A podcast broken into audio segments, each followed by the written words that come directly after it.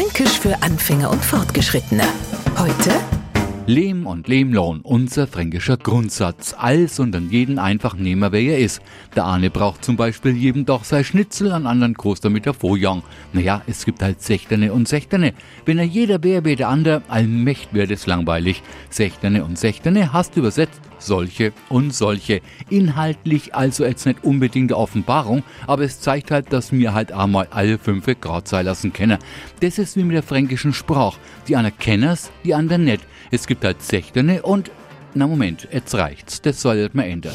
Fränkisch für Anfänger und Fortgeschrittene. Morgen früh eine neue Folge. Und alle Folgen als Podcast auf podu.de.